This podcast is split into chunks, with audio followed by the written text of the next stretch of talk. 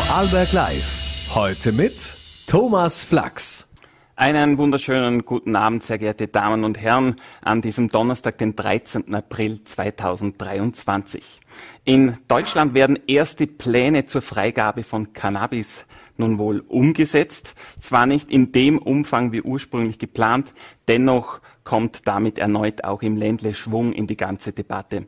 Wie es die Deutschen machen und ob das Ganze auch hierzulande Sinn machen würde, das werde ich später, etwas später hier in Vorarlberg Live mit Bernhard Ammann von Ex und Hop besprechen. Zuvor werfe ich aber mit dem Obmann der Vorarlberger Seilbahnen, Andreas Gapp, einen Blick zurück auf die abgelaufene Skisaison. Guten Abend, Herr Gapp. Vielen Dank für die Einladung, Herr Flachs. Sehr, sehr gerne. Äh, Sie vertreten 32 Skigebiete. Äh, wir sprechen davon 296 Bahnen und Liftanlagen und rund 1000 Pistenkilometer. Wie viele kennen Sie denn von den 1000 Kilometern? Es wäre jetzt nicht der Wahrheit entsprechend, wenn ich sagen würde alle, aber sehr viele. Also begeisterter Skifahrer auch selbst natürlich. Es ist eine meiner Lieblingsjahreszeiten, Skifahren. Jetzt liegt diese Lieblingsjahreszeit hinter uns. Äh, die Saison 22, 23 ist Geschichte mehr oder weniger, ich gehe jetzt einmal davon aus, dass kein großer Wintereinbruch mehr kommen wird. Vor der Saison haben Sie in den VN mit meiner Kollegin, der Hanna Reiner, bei einem Gespräch gesagt, der Stellenwert des Winterurlaubs ist ungebrochen. Sie stützten sich dabei aber nicht nur auf ihr Gefühl, sondern auch auf eine Studie, die sie in Auftrag gegeben hatten. Ähm, hielt die Studie denn das, was sie versprochen hatte dazu mal? Ja, das hat sie. Wir haben genau gesehen, und wenn man jetzt auch die Zahlen von Vorarlberg Tourismus anschaut, der Übernachtungsgast ist äh, stärker wie im Jahr zuvor zu uns gekommen, hier nach Vorarlberg, und hat mit die schönste Zeit des Jahres, den Urlaub im Schnee, hier bei uns verbracht. Und der Mehrtagesgast äh, ist uns treu geblieben, und es war gut so. Ähm, die Pläne der deutschen Winterurlauber, äh, die planen ja gerne auch im Voraus und möglichst lange schon im Voraus. Äh, fahren die Gäste trotz Teuerung in den Winterurlaub zu uns ins Ländle? Wir haben das in diesem Winter gesehen, dass es beim Urlaub keine spürbaren Effekte gab. Ein Beispiel, ähm, wenn ich jetzt bei uns im Skigebiet geschaut habe, wir waren uns zum Beispiel nicht sicher, wie die Konsumation in den Gastronomien erfolgen wird. Da haben wir keine Abstriche gespürt, keine Zurückhaltung. Wo wir äh, Zurückhaltung gemerkt haben, das waren die Tagesgäste, die gekommen sind, aber statt fünfmal sind sie dreimal gekommen. Also der Winter ließ ja bekanntlich doch länger auf sich warten. Ähm, wollten da nicht doch noch viele irgendwie umplanen? Der Dezember war jetzt noch nicht gesegnet von dem starken Schneefall. Ähm. Ja, der, der Start, der, der Winter in Summe war ein wirklich herausfordernder. Und den Start beschreiben Sie ja wunderbar. Entschuldigung dass der eben entsprechende Bilder produziert hat. Aber es war ganz spannend. Erstens ist es die Zeit, wo die Gäste schon lang im Vorhinein gebucht haben und kommen. Und wir haben von den Gästen eine hohe Zufriedenheit zurückgespielt bekommen. Die waren richtig happy, egal in was für ein Skigebiet sie waren, dass wir in der Lage waren, ihnen das, wofür sie kommen, zum Skifahren, anbieten konnten. Und wie wichtig ist da die Planbarkeit äh, für Sie?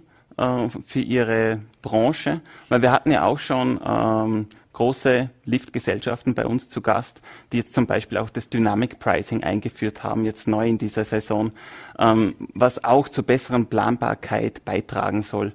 Haben Sie da irgendwelche Erfahrungen mitbekommen, wie es da lief und generell zur Planbarkeit, wie wichtig ist es denn überhaupt? Also die Planbarkeit ist wesentlich. Der Übernachtungsgast bucht hier in Vorarlberg, weil er Winter-Skiurlaub plant. Und daher ist Teil 1 die, die Investition in Beschneiungsanlagen so wichtig, weil die uns die Sicherheit gibt, dass wir das Produkt Skifahren herstellen können. Der, der Bereich mit Dynamic Pricing, wie es die Kollegen im Montafon gemacht haben, der führt dazu, dass die Gäste früher die Karten kaufen, ist dann für, die, für den Kollegen in, in Montafon super, dass die die Mehrtageskarte schon früher verkauft haben. Da waren sie auch sehr erfolgreich damit. Mm, ja, aber jetzt haben wir trotzdem, äh, also mit dem Dynamic Pricing kann man ja auch ein äh, bisschen am Preis was drehen und was rütteln. Man kriegt es ein bisschen günstiger, wenn man früh genug bucht. Genau. Jetzt hatte man aber trotzdem auch Preissteigerungen von über oder im Mittel von 8,5 Prozent Ja. in diesem Jahr. Ja. Ähm, wird so weitergehen? Also wie es weitergeht, kann ich also nicht sagen. Wir müssen schauen, wie sich die Inflation weiterentwickelt und die Preissteigerung war ja keine willkürliche. Das waren ja Preissteigerungen, die, weil auch wir als Skigebietsbetreiber mit hohen Preissteigerungen konfrontiert waren. Und äh, ich glaube, es war schon gut, dass wenn jetzt, Sie sagen es selber, 8,5 Prozent, wir wissen alle, die Inflation war deutlich höher, dass wir es geschafft haben, die Preissteigerung unter der Inflation äh, hinzubringen. Von den großen Skigebieten im Montafon kommen wir mal ein bisschen in tiefere Lagen. Ja. Kleinere Skigebiete. Ich bin an Dornbirner und bin auch öfters einmal am Bödele. Äh, dort verzeichnet man in diesem Jahr gerade mal 24 Skitage, wo es wirklich ging. Ähm, wie sinnvoll und wie wirtschaftlich ist denn sowas überhaupt noch? Man, wenn ich ein Produkt Skifahren anbieten möchte und es nur 24 Tage kann, also ich kenne jetzt die betriebswirtschaftlichen Kennzahlen von Bödele nicht, aber ich glaube, da muss ich kein Finanzmathematiker sein, um zu wissen, dass es schwierig ist. Der Druck auf die niedergelegenen Skigebiete ist sicherlich signifikant größer. Für die Großen ist der Druck, in Beschneiung zu investieren, um das, wa- was gut funktioniert, zu erhalten. Und für die Kleineren ist der Druck groß, sich im Geschäftsmodell weiterzuentwickeln, zu transformieren, um zum Beispiel einen Schlepplift auch mit Bike Trails zu versehen, weil ich kann mit einem Schlepplift auch Räder transportieren. Das ist jetzt nur eine Idee, oder? Und ich glaube, in der Zukunft werden da noch viele weitere Ideen kommen, wie man diese Anlagen über 365 Tage im Jahr nutzen kann. Also da sprechen wir dann schon von diesen flexiblen Bergerlebnissen, wie Genau. Sie es auch schon genannt haben. Äh, ist es wirklich auch eine Idee für ein so ein kleines Skigebiet, wie es jetzt das Bödele eines ist, dass sich das wirklich äh, auf ähm, wirklich neu aufstellen muss dann auch? Also ich kann jetzt bitte nicht fürs Bö- Bödele sprechen und ich möchte nicht von außen zurufen, was fürs Bödele richtig ist. Es ist nur grundsätzlich eine Idee, die ich in der Branche beobachte, dass kleinere Anlagen sich mit den Grundeigentümern einigen und sagen, okay, ich baue ein, zwei Bike Trails und kann da ein Produkt anbieten, wo ich schneeunabhängig bin, was ich auch im Dezember dann anbieten kann, wenn der Schnee nicht da ist. Ja, jetzt in höheren Lagen kehren wir wieder zurück, Ja. äh, dort wo mehr Schnee war. Da hat man dennoch äh, Beschneiungsanlagen Anlagen gebraucht. Ähm, und die Seilbahnen parallel dazu haben sie auch mit stark gestiegenen Strompreisen zu kämpfen gehabt. Äh, wie hat man da den Spagat geschafft? Also zum einen doch die, die teure Schneeschaffung über die Technik äh, und die steigenden Preise. Ich stelle mir das schon schwer vor, äh, wenn man da auf einmal äh, mit diesen Preissteigerungen zu kämpfen hat. Herr Flachs, die Saison war wirklich herausfordernd und die Parameter haben Sie jetzt treffgenau äh, identifiziert. Ähm, letztlich war es ein Mix aus mehreren Maßnahmen. Wir sind sicherlich ein Stück weit noch effizienter geworden, haben, ich habe das am Anfang der Saison gesagt, die Anlagen dann in Vollbetrieb genommen, also mit der vollen Geschwindigkeit, wenn es notwendig war und sind bewusster zurückgefahren, zurückhaltender gewesen, wenn es nicht notwendig war haben Preissteigerungen gemacht, die 8,5 Prozent. Also wie so oft sind es mehrere Stellschrauben, die gedreht werden mussten, die bearbeitet werden mussten, damit es am Ende funktioniert. Äh, weil Sie gerade schon von den Förderleistungen ein bisschen gesprochen haben, also dass Sie äh, dann erst in Vollbetrieb auch gegangen Ja. sind, wenn es Sinn gemacht hat. Äh, ich habe gelesen, dass die Förderleistungen seit 2017 ohnehin schon äh, weniger wurden. Also da sukzessive hätten die abgenommen von etwas mehr als 400.000 auf etwas unter 390.000 Personen pro Stunde. Ähm, ist es generell eine Entwicklung, dass weniger Personen pro Stunde befördert werden? Man, die Entwicklung hat mehrere Hintergründe, die Sie nennen. Das ist ja die Summe der maximalen Transportkapazitäten aller Anlagen. So, okay. wenn ich jetzt zwei Anlagen durch eine ersetze, habe ich weniger, in der Regel weniger äh, Transportkapazität. Wenn ein Schlepplift wegfällt, habe ich weniger Transportkapazität. Aber generell, und ja, das stimmt, geht der Trend hin zu effizienteren und vor allem bequemeren, neudeutsch convenienteren äh, Anlagen. Dass, wenn der Gast da ist, weniger Wartezeiten hat, eine angenehme Beförderung nach oben hat und dann natürlich im Winter perfekte Pisten oder im Sommer wunderbare Wanderwege. Und äh, diese Pisten, die soll er wirklich auch die ganze Saison haben. Ähm, wie lange soll künftig eine Wintersaison in Vorarlberg auch sein. Jetzt hatte man einen sehr schneearmen Dezember äh, und es hat ein bisschen ein komisches Gefühl, äh, wenn man sich diese weißen Bänder in den, in den grünen Bergen sich ansieht. Ähm, bleibt es so, dass man ein Skigebiet Ende November eröffnen muss? Also eröffnen muss. Die Frage ist, wann ist die Nachfrage da? Wann sind Gäste bereit zu sagen, hey, ich komme jetzt zu euch, um zu übernachten und zu Skifahren oder Tagesgast, ganz egal. Also es ist eine Frage, wir reagieren ja auf Kundenbedürfnisse. Und wenn es möglich ist von der Temperatur, spricht ja nichts dagegen, das auch zu machen. Letztlich muss man eines sagen. Wir haben mit unserer Beschneiungsanlage. Sie haben das Thema Planungssicherheit ja selber zuerst adressiert. Wir haben es damit geschafft, die Planungssicherheit, die die Gäste erwarten, herzustellen. Dass es dann zeitenweise diese weißen Bänder gab. Ja, wir leben in einem Zeitalter der Transformation. Das mag ungewohnt sein. Aber ich bin auch überzeugt, dass wenn wir in drei Jahren hier sitzen, das keine Frage mehr ist, weil man sich an vieles gewöhnen wird. Mhm. Jetzt werden wir vielleicht in zwei, drei Jahren wieder hier sitzen. Ja. Äh, in 50 Jahren werden wir nicht mehr hier sitzen. Weder Sie noch ich, vermute ich jetzt einmal. Ähm, die neuesten Gletschermessungen in Österreich zeigen eine Rekordschmelze. Und bereits in 50 Jahren sollen es demnach vorbei sein mit dem ewigen Eis. Das muss ja auch was mit einem machen, der in der Skiszene zu Hause ist. Ist das Skifahren per se irgendwo auch ein Auslaufmodell, wenn man jetzt wirklich einmal langfristig mhm. denkt? Also ich glaube, da muss man auch wieder differenziert denken. Ich kenne die kritischen Studien, die sagen, dass die höher gelegenen Skigebiete bis 2050 die Talabfahrten beschneien müssen. Ja, aber dass es funktionieren wird, 2050. Das ist schon ein langer Planungshorizont. Ich kann heute nicht sagen, was 2070 und 2080 ist. Natürlich wäre ich wehmütig, wenn mir die Zukunftsmaschine jetzt sagen würde, 2080 geht's nicht. Würde mir aber noch mehr ambitionieren, die Zeit bis dorthin einmal jedenfalls zu nutzen und Hand aufs Herz. Wir haben derzeit keine Alternativen, was wir im Winter unseren Gästen, die zu uns kommen, anbieten. Und es funktioniert, nochmal nach den kritischen Studien, definitiv bis 2050 in den höher gelegenen Gebieten nützt man die Zeit? Äh, wenn wir gerade im Thema der Nachhaltigkeit uns bewegen. Äh, Sie haben da auch eine neue Nachhaltigkeitsdachmarke ins Leben gerufen unter dem Titel Bergliebe. Äh, was hat es damit auf sich und, und äh, wohin äh, geht da die Reise?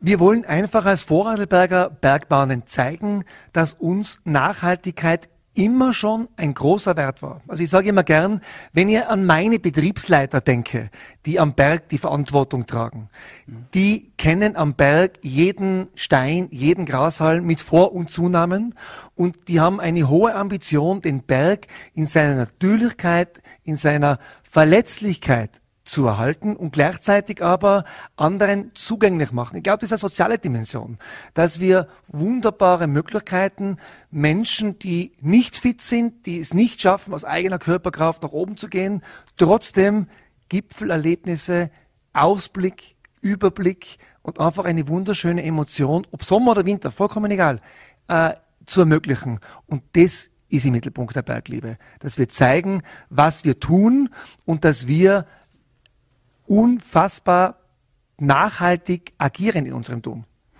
Äh, in diesem Nach Nachhaltigkeitsfolder, der hat ungefähr 10, 11 Seiten, den habe ja. ich mal vor der Sendung angeschaut. Ähm, da liest man im Endeffekt auch das, was Sie uns jetzt auch hier präsentieren.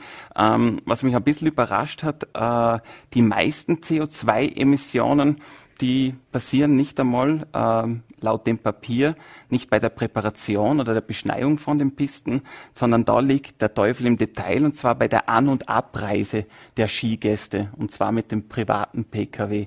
Ähm, da liegt die Frage nahe, wie kann man dem irgendwie entgegenwirken, weil wir kennen alle die Blechlawinen, die sich äh, gerade an schönen Skitagen äh, nach Bludenz und noch weiterziehen. Ähm, da muss doch etwas passieren, damit man auch mit einem guten Gedanken den Einkehr- und Abkehrschwung irgendwie macht. Herr Flachs, zwei Sachen dazu. Es stimmt, der sogenannte Scope 3 An- und Abreise ist das Problem, ist aber nicht nur das Problem des Skitourismus. Das ist ein Problem des Sommertourismus, egal ob ich nach Vorarlberg fahre, egal ob ich an den Gardasee fahre, vollkommen egal. Das ist generell ein Tourismusproblem. Also ich möchte nur mal mhm. das eine. Das zweite ist, dass wir zumindest die Chance haben, dass wenn die Entwicklung weitergeht und die E-Mobilität zunehmen wird, gehen wir in eine Zukunft, wo, sagen wir einmal, 90 Prozent der Autos E-Autos sind. Dann ist die Anreise CO2-mäßig und Abreise gelöst, weil diese Autos keine Emissionen mehr haben werden.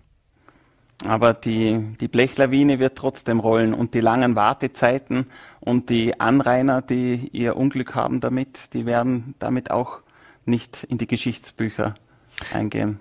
Das sind jetzt andere Dimensionen. Das eine ist das CO2-Thema, das andere ist die Frage, wann gibt's Stau und nicht Stau. Und ich glaube schon, dass da Verkehrslenkungssysteme, dass die Autos immer intelligenter werden. Heute zeigt uns das Navi schon, wann wo ein Stau ist, weil die Handydaten anonym ausgewertet werden. Und wenn ich heute bei der Abreise sage, ich reise ins Zielgebiet A und das machen mehrere und damit sagt man irgendwann das System, du bitte nicht mehr, weil sonst ein Stau entsteht, ich glaube, in solchen Visionen, Utopien müssen wir denken, weil die Frage, die ich mir stelle, gibt es einen Weg zurück von der individuellen Mobilität? Ich bin da kein Experte, ich glaube es aber nicht. Das werden wir dann in dem Fall an anderer Stelle mit anderen Experten auch klären. Schau gern zu. Bevor wir jetzt äh, zum Ende kommen, dazu noch eine letzte Frage. Haben Sie ähm, dieses Pilotprojekt mitverfolgt, wie man es dann in Blutens Montafon versucht hat, den Stau-Ausweichverkehr äh, mittels Fahrverboten äh, irgendwie äh, einzudämmen? Haben Sie das mitverfolgt? Und, das habe ich mitverfolgt, ja. Und ähm, war das ein richtiger, wichtiger Schritt oder war es im Endeffekt ein, ein Rohrkrepierer? Also ich kann jetzt, ich bin zu weit weg, um das äh, Resultat zu äh, bewerten. Ich kann es auch nicht bewerten, weil ich die Details nicht kenne. Aber grundsätzlich halte ich das schon für den richtigen Weg. Denn äh, die Anrainer, wenn die, wenn die Blechlawine kommt, die müssen selber noch in der Lage sein, ihre eigenen Mobilitätsbedürfnissen nachzukommen. Und daher ist der Weg grundsätzlich richtig. Woran es gelegen hat, ob es ein Erfolg war oder nicht, kann ich nicht beurteilen.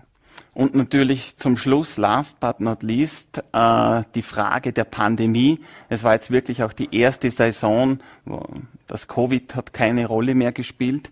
Deswegen die Frage, äh, blieb eigentlich irgendwas von dem, von, von dem Skitag, wie wir ihn noch aus der Zeit der Pandemie kennen oder kannten? Blieb da irgendwas übrig? Nein. Wir sind wieder dort, wo wir vorher waren. Also von den Verhaltensregeln, okay, es ist sicherlich das Thema Desinfektion, dass die Leute sich mehr die Hände desinfizieren, sicherlich ein Thema. Das sieht man überall, nicht nur in den Skigebieten, dass diese Spender stehen geblieben sind, finde ich persönlich jetzt auch angenehm. Aber ansonsten ist da wirklich nichts übrig geblieben.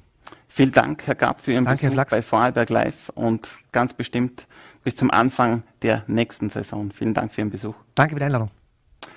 So, und wir kommen zu unserem nächsten Gast. Während wir uns in Vorarlberg oder besser gesagt in ganz Österreich so unsere Sorgen um den Winter in den Bergen machen, da schreitet bei unseren deutschen Nachbarn die Cannabis-Legalisierung voran. Der Besitz von 25 Gramm Genusscannabis soll demnach erlaubt werden. Erwachsene dürfen dort künftig bis zu maximal drei Cannabispflanzen für den Eigengebrauch züchten.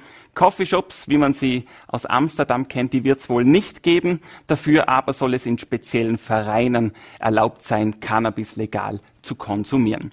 Einer, der diese Entwicklungen ganz genau mitverfolgt, das ist der Bernhard Ammann vom Verein Ex und Hop und der ist jetzt bei uns im Studio zu Gast. Guten Abend. Einen schönen guten Abend. Bernhard Ammann, Sie kämpfen seit etlichen Jahren für die Legalisierung von Cannabis. Und äh, da stellt sich jetzt die Frage für mich, ist den Deutschen jetzt ein großer Wurf gelungen? Gut, der ganz große Wurf ist es nicht. Es ist ein Schritt oder mehrere Schritte sogar in die richtige Richtung. Ich denke mir, Sie, äh, die deutsche Bundesregierung beachtet ganz genau die EU-Richtlinien. Sie wollen natürlich nicht, dass von der EU ein Gesetz gekippt wird. Sind ein wenig Angsthasen, aber wenn man den Lauterbach kennt, wissen wir es ja, das wissen wir ja seit der Pandemie.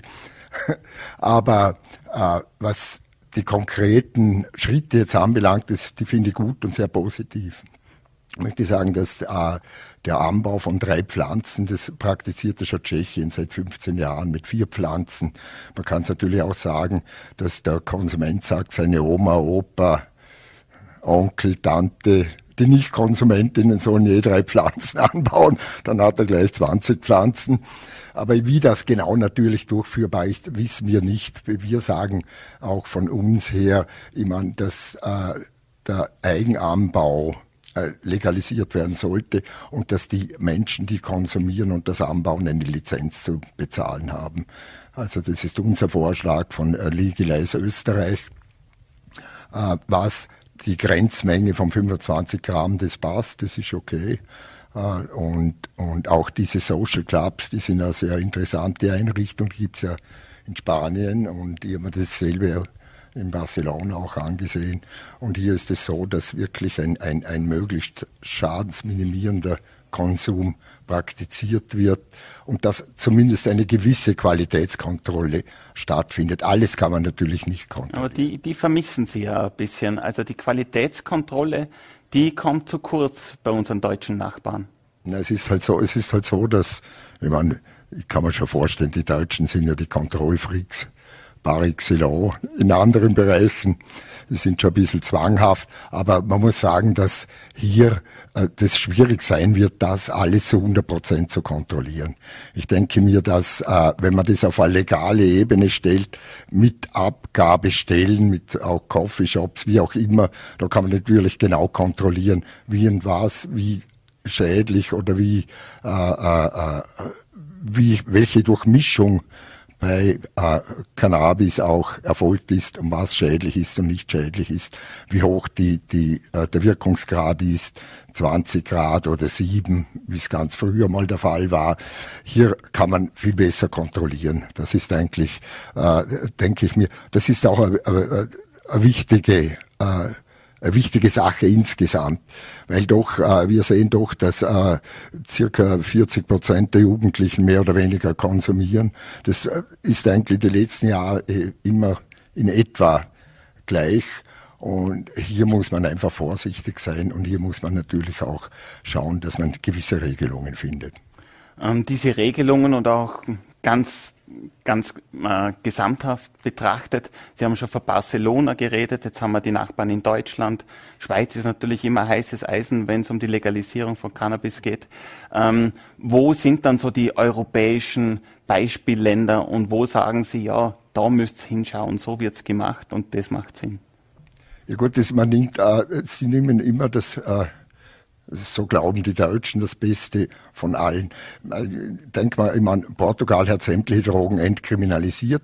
Es sind äh, nur noch 10 Prozent, die an Drogen sterben. Ich will jetzt nicht Cannabis sagen, das sind insgesamt, insgesamt die Drogen. In äh, Tschechien wurde vor 15 Jahren auch, äh, auch die sogenannten härteren Drogen entkriminalisiert. Viel weniger Verelendung ist die, die Folge.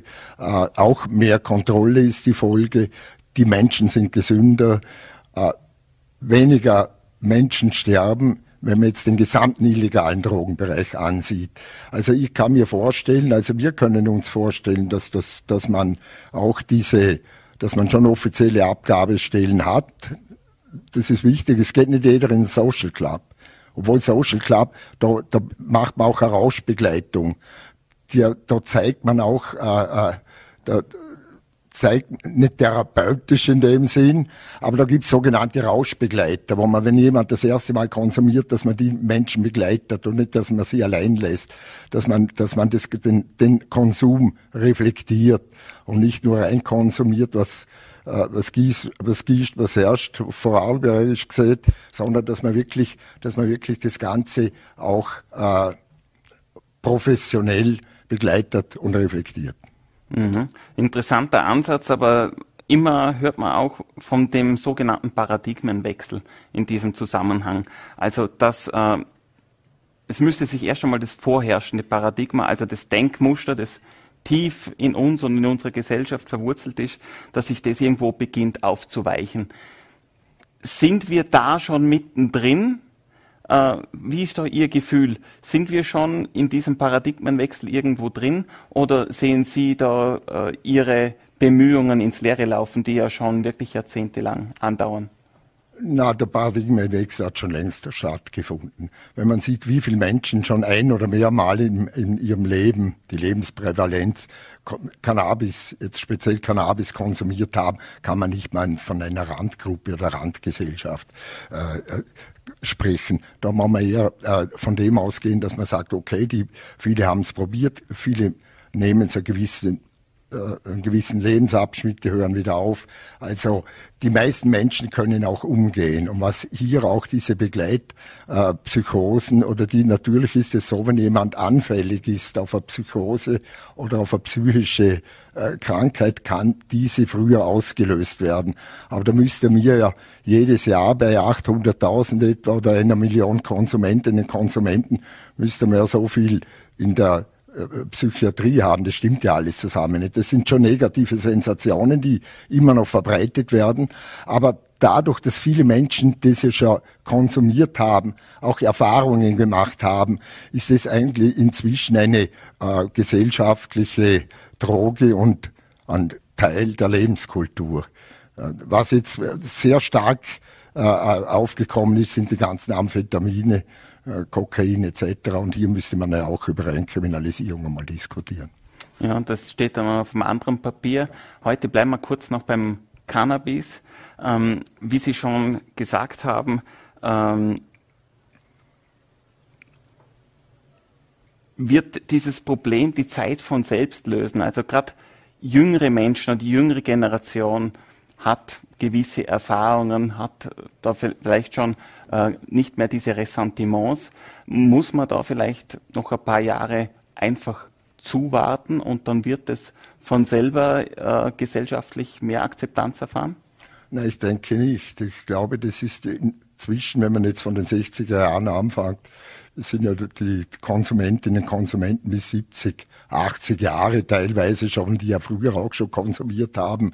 Es ist da, das kann man nicht sagen, dass es ein reines Jugendphänomen ist, sondern es ist eine, eine, eine gesellschaftlich etablierte Substanz. Und wir können natürlich nicht warten. Man kann nicht immer zuwarten und zuwarten. Ich finde es höchst problematisch, dass der Gesundheitsminister Rauch, ich weiß nicht, der ist irgendwie umgebohrt worden von der Regierung offenbar, äh, auf einmal das HHC verbietet, anstatt dass er, äh, ich sage immer so gut Deutsch, den Arsch hochnimmt und sagt, wir schauen im Parlament, ob wir eine Mehrheit finden, dass wir endlich aus dieser äh, Kriminalisierung rauskommen, dass man die Menschen nicht mehr stigmatisiert, dass man den Menschen nicht mehr äh, äh quasi Berufsverbot erteilt mit der Vorstrafe und so, dass man da, dass man da endlich einmal äh, den Paradigmenwechsel einleitet, auch das zur Diskussion stellt. Hier ist überhaupt nichts zu sehen. Wir sehen im täglichen, im täglichen Interesse eigentlich die Neos, die sich noch die Anfragen stellen und die sich noch bemühen. Aber, aber von den Grünen ist überhaupt nichts mehr an sich eine Partei, die früher eigentlich äh, doch für äh, Legalisierung war, von da ist überhaupt nichts mehr zu sehen die sind ja fast ärger wie die ÖVP. Also ich meine, darum ist es für mich eigentlich schon erschreckend, dass man hier so feig wird, wenn man in der, in, in der Politik drin ist und sich nicht mehr getraut, irgendwelche Themen, die einfach wichtig sind, die Menschen betreffen, die einen großen Teil stigmatisieren, dass man hier auch zur Entstigmatisierung beiträgt. Es ist sehr wichtig, dass die Menschen ein menschenwürdiges Leben haben und natürlich ihre Freude, wenn sie mal einen Joint rauchen, dann sollen sie ihn rauchen. Es ist ja nicht, es ist ja faktisch erwiesen, dass die Nebenwirkungen gering sind, dass sie, dass, äh, äh dass das äh, dass sie auch äh, nicht so aggressiv waren wie Alkohol etc. Man kann das natürlich jetzt hin und her diskutieren. Aber ich bin grundsätzlich gegen die, gegen ein Verbot von Substanzen, die der Mensch, wo der Mensch selber entscheidet, will ich das oder will ich das nicht. Dass der Staat so weit eingreift, das kann ich nicht akzeptieren. Und das, das äh, denke ich mir, hier muss einfach das Umdenken bei der Elite stattfinden. Konsumiert haben wir alle schon von der Elite, aber ich meine, vielfach kommt mir vor, dass die Politik zu feig ist, dieses Thema überhaupt anzugehen und hier einen Schritt nach vorwärts machen. Es hat jeder Angst, da eine verliert, da wieder Stimmenverlust etc., anstatt dass man mal eine Politik macht, in der der Mensch im Vordergrund steht und nicht die Strategie. Das wäre wirklich mein sehnlichster Wunsch.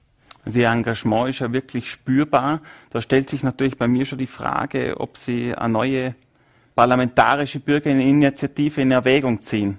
Na, wir sind jetzt dran. Wir haben das ja gemacht. Wir haben 2015 eine gemacht. Da haben wir 35.000 Unterschriften gesammelt. Es hat sich doch relativ wenig verändert. Es ist teilweise das Strafrecht zur BH, zur Bezirkshauptmannschaft übergegangen.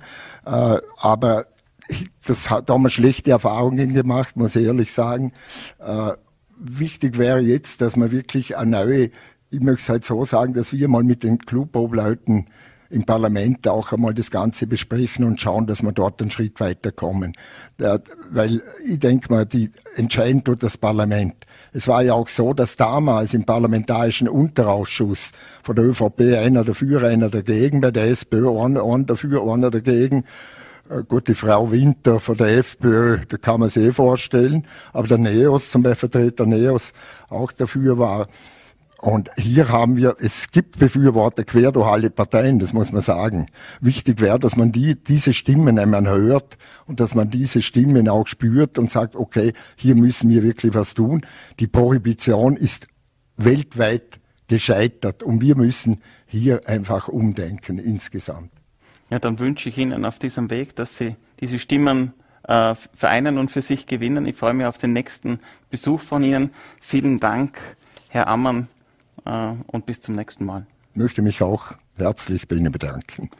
Und damit darf ich mich für heute bei Ihnen verabschieden. Wir sind gerne morgen wieder für Sie da, wie immer um Punkt 17 Uhr auf VNAT, Voller T und Lente TV. Im Namen vom ganzen Team sage ich Danke für Ihr Interesse und einen schönen Abend.